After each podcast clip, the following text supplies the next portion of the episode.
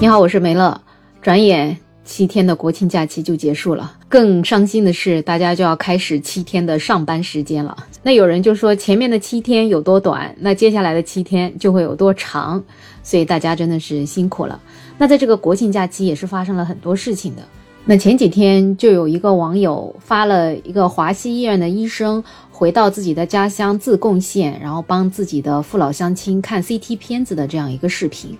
当时这个视频发出来之后就挺火的，那网友们就有各式各样的意见啊。有一些人就觉得特别敬佩这个医生所做的这个事情，就觉得真正的医者仁心就是像医生这个样子。毕竟在农村要去看一个著名的名医，真的是特别特别的困难。那这个医生自己学成了之后，回到了村子，不忘当地的父老乡亲，帮他们看片子，就特别让人感动。那当然，也有一些网友就觉得，人家医生平时也挺辛苦的，好不容易回家休个假，然后还不能够休假，还得在那里看片子，就觉得这些父老乡亲有点不太懂事儿啊。也有一些人呢，可能因为他们平时在医院的就医的这种体验不是太好啊，他们就觉得反正医生都不怎么样，那这个医生啊，多半就是来炒作炒作的呗，不然没事儿干嘛要拍个视频呢？还有一些网友啊，他们竟然会觉得这个医生他根本就没有在乡村里行医的这个资格，他的行医的范围应该只是在他所在的医院嘛，所以这应该就属于非法行医了。那对于这些事情呢，后来就有记者找到了当时拍视频的这个网友，这个网友啊，他姓朱。那视频里的医生呢？他就是四川华西医院肿瘤中心的教授，叫廖正营，他是肿瘤方面的专家。那这位朱女士，她就说，其实视频拍的是在端午节的时候，那个时候廖教授他才刚刚到家十几分钟，已经有好几个患者的家属赶到他家了，还有一些是从很远的地方来的远房亲戚。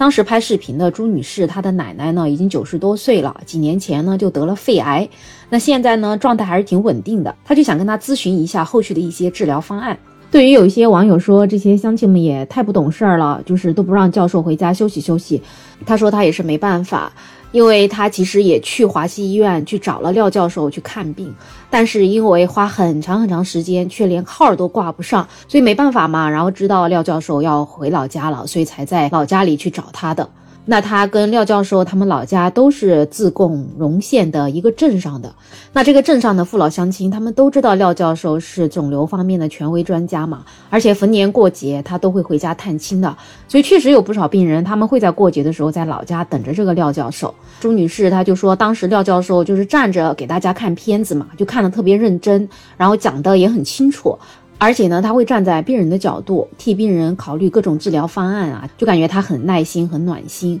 最关键的是，大家就觉得很过意不去嘛，就想给廖教授送一些礼啊，哪怕就是送一些土特产啥的，结果都被他全退回去了。所以这个朱女士她就说，我们镇里有这么一位专家，就是觉得特别幸运。其实大家也不想影响教授。但真的是没有办法，都是大病，就不是说两天三天就能治好的。像年初一的时候，他们也是去过。那看到这个朱女士的回复嘛，有一些网友也是有同样的感慨嘛，他们就觉得医生水平可能真的不一样嘛。同样的病情，可能你在别的医院看，花光了全家的积蓄，你仍然都无力回天。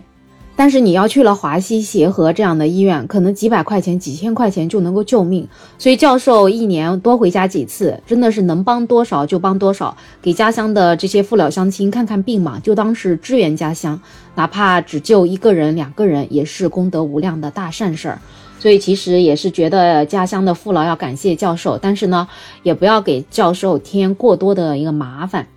那在前两天的时候，这个廖正营教授他自己也回复了。他说：“其实休假之后，他就继续回到医院看病了。他觉得回家看病嘛是很正常的情况。他说那个视频里拍的时间大概也就是在端午节，他当时是回家去看他九十六岁的妈妈。那么期间就有很多乡亲就提着片子上门让他看病，所以也就自然而然的挨个的都看了起来，并且他还给他们一一指出了问题，还提出了一些解决方案。他就觉得找他看一下，他就看一下，其实没什么大不了的。”找他看病的呢，各种各样的病都有，但是大多数都是肿瘤方面的，都是在他的专业领域内的，他就提供一些建议和方案。如果说跟他专业没有关系的，他就给他们提供一些思路，就给他们指明了方向嘛，可以让他们少走弯路。其实他说，在他上大学的时候，放学回家就已经有一些乡亲们来找他了，但当时基本上就是帮一下忙，咨询一下。然后工作之后呢，他就每次回老家探亲，就会有乡里乡亲呢在家里等他，他都热情接待，耐心的给大家看诊。他觉得作为一个医生嘛，又是土生土长的当地的人，能够帮别人就帮一下，看个病其实是很正常的，是个很小的事情。那这一次这个视频发出来之后嘛，他也没想到就是炒得这么火热的，他自己也感觉挺意外的。但是对于网上有一些极个别的人说他炒作啊，或者说非法行医啊，他觉得没有必要去理会。他觉得就是顺手做件事情，哪里存在这些什么炒作之类的？而且给乡亲们看病又是免费咨询，也没有采取任何的手段去治疗，跟非法行医根本就扯不上关系，所以他也不会去理会这些传言。所以，其实对于教授这样的回复，真的也是觉得特别实在的。真的，他就是一个热心的，为乡亲们能够多做一点是一点的这样子一个医生。所以我也不知道为什么有一些人会质疑他炒作嘛。其实你看，像他这样一个华西医院肿瘤科的专家，他每天的门诊啊、手术啊，肯定都排得满满当当的，所以他根本就没有必要去炒作嘛。而且为了这点炒作，他回去要牺牲自己宝贵的时间，真的也不是每个人都愿意那么去做的吧。而且他能够这么多年一直坚持下来，那么有耐心。而且还拒绝收乡亲们的礼，其实我觉得他就是在履行一个医生的职责跟使命，所以就感觉那些质疑他是炒作的人，可能想法确实有一点欠考虑了。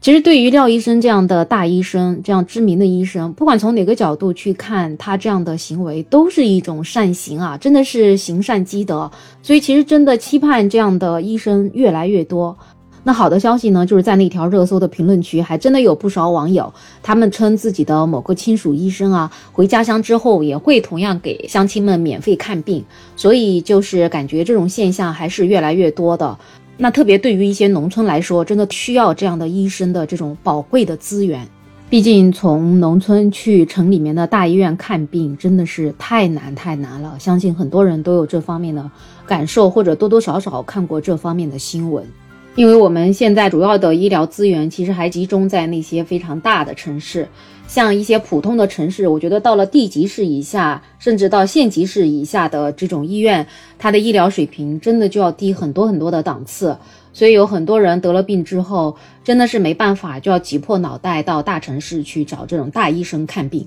但是由于医疗资源过度集中在大医院嘛，所以也导致医院就特别的满，特别的挤，所以要挂号就是一个很大的难题。就算你挂上号之后，你再进去看病，可能看一下就几分钟的时间就好了。所以医患关系就从这个时候就感觉有一些不太好的反应嘛，就有很多病人就会觉得我好不容易排队排了半天，到了你这里，结果你就几句话就把我打发走了。所以真的就是由于这种医疗资源过度集中的这样一个问题。就导致了现在的医患关系真的不是那么的乐观，再加上之前又发生过湖南湘雅医院二院的那种恶魔刘翔芬，就导致现在有很多很多的人，其实他们都不敢去相信医生。但是好在就是还有很多很多像廖振营教授这样的医生，他们真正的是为患者考虑的。那其实现在这样的医生也还不少吧？就我自己来讲，因为我自己的家人也生过一些大病。那我也是陪他们去比较大的医院去看病。